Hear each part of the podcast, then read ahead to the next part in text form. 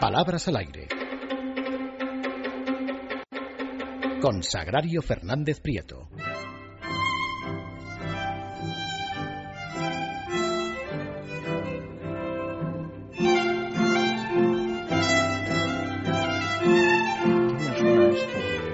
música de las calles de Madrid, ¿verdad? Preciosos. Qué adecuado es para usted, así elegante, pausado. Y además vienen estas fechas también, mañana 1 de mayo. Bien, 2 de mayo en todo caso, porque por el 1 de mayo. no. no, mañana bueno, es pero 1, estos, pero quiero estos decir. días, vamos, las fiestas. Parece que encaja más con sí, sí, el bueno, 2 claro, de mayo. el 2, sí, el 2, sí, sí, que el 2 con de el mayo, 1, sí. efectivamente. Sí. Sí, muy bonita. Bueno, pues mm, voy a empezar hablando de una colaboradora de un programa de, de televisión que decía el otro día que estaba cansada de hablar entre paréntesis.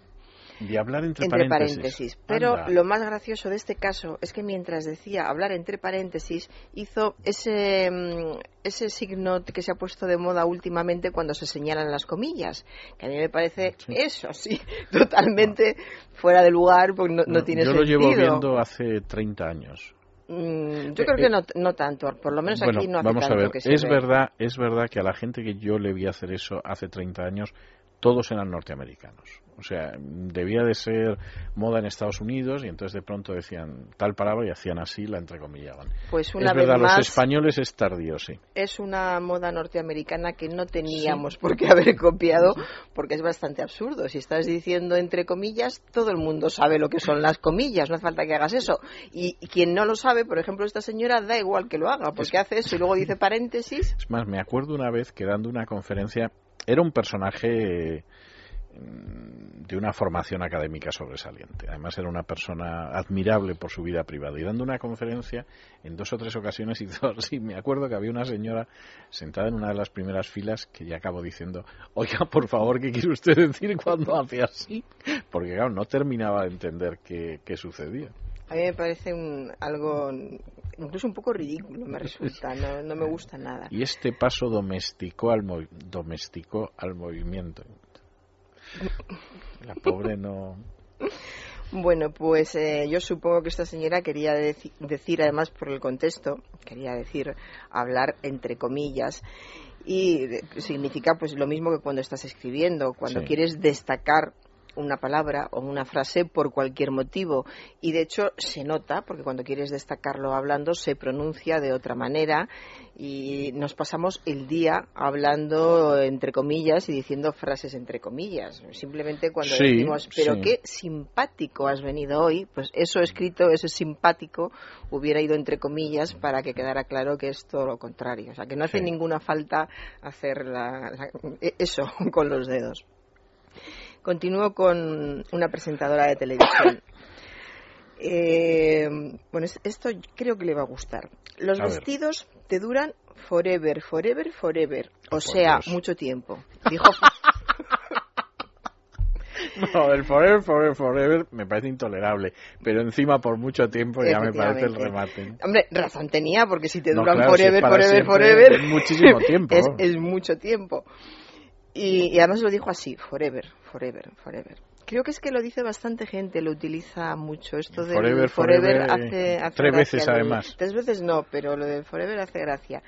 Y esto iba a decir hace unos años, ¿no? Hace unos años y todavía pues so- son vestidos que te duran toda la vida. Exactamente, claro, te duran toda la vida o te duran mucho tiempo. Sí. ¿no? Eh, un periodista que estaba hablando sobre Severiano Ballesteros y su fundación contra el cáncer. Él es el alma mater de todo esto. Alma mater. Alma mater es una locución latina que Sí. significa literalmente madre nutricia. Madre nutricia, Y es una locución latina que se utiliza metafóricamente para referirse a una universidad, porque alma es que alimenta, se supone que una universidad alimenta intelectualmente, de ahí el alma, alma mater, la madre nutricia es la universidad. Que algunos traducen erróneamente como alma madre, ¿no? Sí, es madre no, no, no, nutricia. Entonces, lo, es muy frecuente este, esta incorrección porque se utiliza para decir, eh, para nombrar a una persona que da impulso o es el centro de algo, como en este caso, es el alma mater de todo esto, con la idea de es el centro, es el impulsor, sin él no se hubiera hecho nada. Se confunde el alma, como estamos diciendo este, este significado, que alimenta, con el alma tal como lo utilizamos habitualmente, solo que es la parte espiritual del hombre. Esa es la confusión.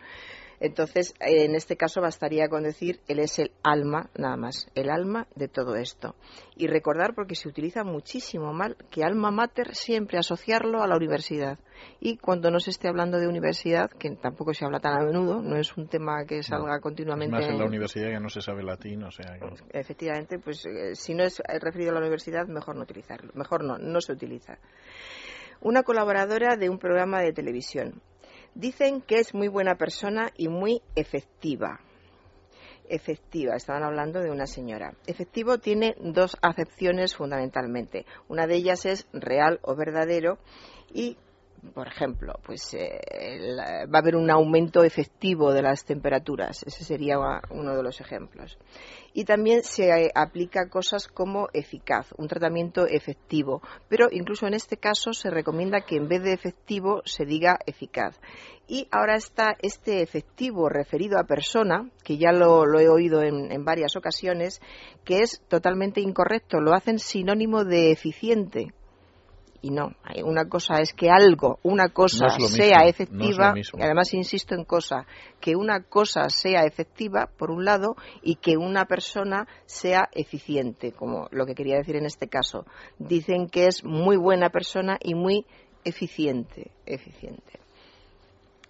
Eh, sigo con doña Elena Valenciano, la vicesecretaria general del Partido Socialista el gobierno de Mariano Rajoy no ha hecho sino que incumplir todas sus promesas. ¿Qué, qué, sino que, qué común es decir el sino que? Sino que, una de dos, o decimos sino nada más, la conjunción adversativa sola, no ha hecho sino incumplir todas sus promesas, o decimos más que, no ha hecho más que incumplir, o también no ha hecho otra cosa que incumplir todas sus promesas pero este... Esto se ha ido filtrando y, se escucha mucho y es espantoso. Sí.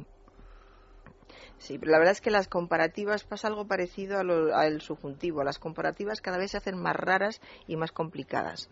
Está pasando lo mismo que con el modo verbal. Yo creo, tengo la sensación de que además esa expresión originalmente es un anglicismo. ¿Cuál? la del sino, que... Es decir, que el but, that y tengo la sensación de que en algún momento alguien empezó a traducir, ya conociendo muy mal el español, por sino que, y se ha ido filtrando y a alguno le ha parecido que además sonaba elegante, como a la señora Valenciana.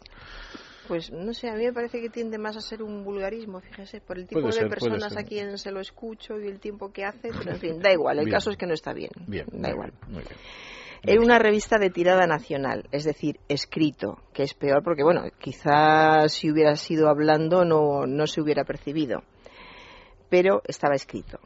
¿Dónde está el kit de la cuestión? Y este kit está escrito con K y T.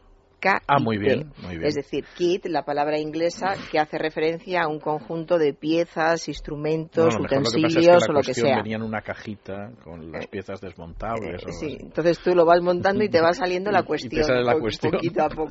Los que son torpes haciendo puzzles, pues imagínese que llevo cinco años sin saber qué me quieren preguntar. Efectivamente.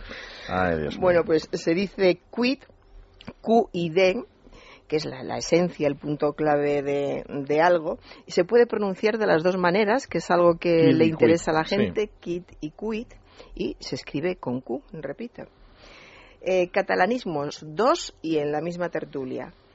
Es una persona valuosa para el ayuntamiento. Valuosa. Valuosa. Es que en catalán se dice valuos, valuos y valuosa en femenino en vez de valiosa, pues claro. Eh, Valuosa. Si era, la verdad es que no sé si era catalana, eh, pero se le fue a este valuosa. Y otro catalanismo que es eh, más difícil de percibir para, para la mayoría de la gente, pero también lo es y se utiliza muchísimo, echar a faltar. Este echar a faltar.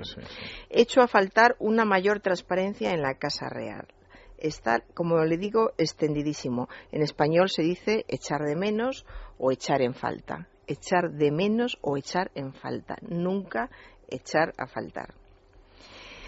Una presentadora de un programa de televisión. Ese hombre amaba a su madre in extremis in extremis. O sea, cuando se veía a punto de morir, amaba a su padre. Pero este es otro error, muy común porque muchas personas piensan que in extremis es que amaba, pero en este caso, por ejemplo, amaba a su madre eh, en extremo, extremadamente, de forma extrema. Y de ahí la, la confusión. Eh, in extremis sabemos que son, hace referencia a los últimos momentos de la vida o también cuando llega una situación peligrosa o comprometido, comprometida. A mí, por ejemplo, me suena muy mal en las retransmisiones deportivas cuando dicen gol in extremis y a mí se me pone la piel de gallina, pero bueno, entiendes y con el tiempo he logrado entender por qué lo dicen, pero tiene sentido, o sea, tienen eh, es, correcto, vamos, es correcto, nos suene como nos suene a algunos, es correcto y no se puede decir nada. Pero de ahí a que ya siempre que algo sea fuerte o sea in extremis, y acabo con un informativo radiofónico. Hace mucho que no comentábamos nada de accidentes, de muertos y este tipo de cosas. Pues una noticia de radio casi siete muertos y 36 heridos en un accidente de autobús en Japón. casi siete muertos quiere decir que eran seis muertos y o que uno no se murió del todo. No, porque si eran casi siete es que serían seis y medio, seis y tres cuartos, o a lo mejor está en los heridos el casi, no llegaban a ser ni siquiera dicen y unos cuarenta, pero para no, no, matado. y 36, siete y 36 y luego delante este casi que no sabemos qué, qué necesidad había de, utilizarlo. Pero qué necesidad había. Muchísimas gracias, doña Sagrario. Hacemos una pausa y ya lo saben, regresamos con nuestra invitada esta noche y nuestra tertulia de análisis político.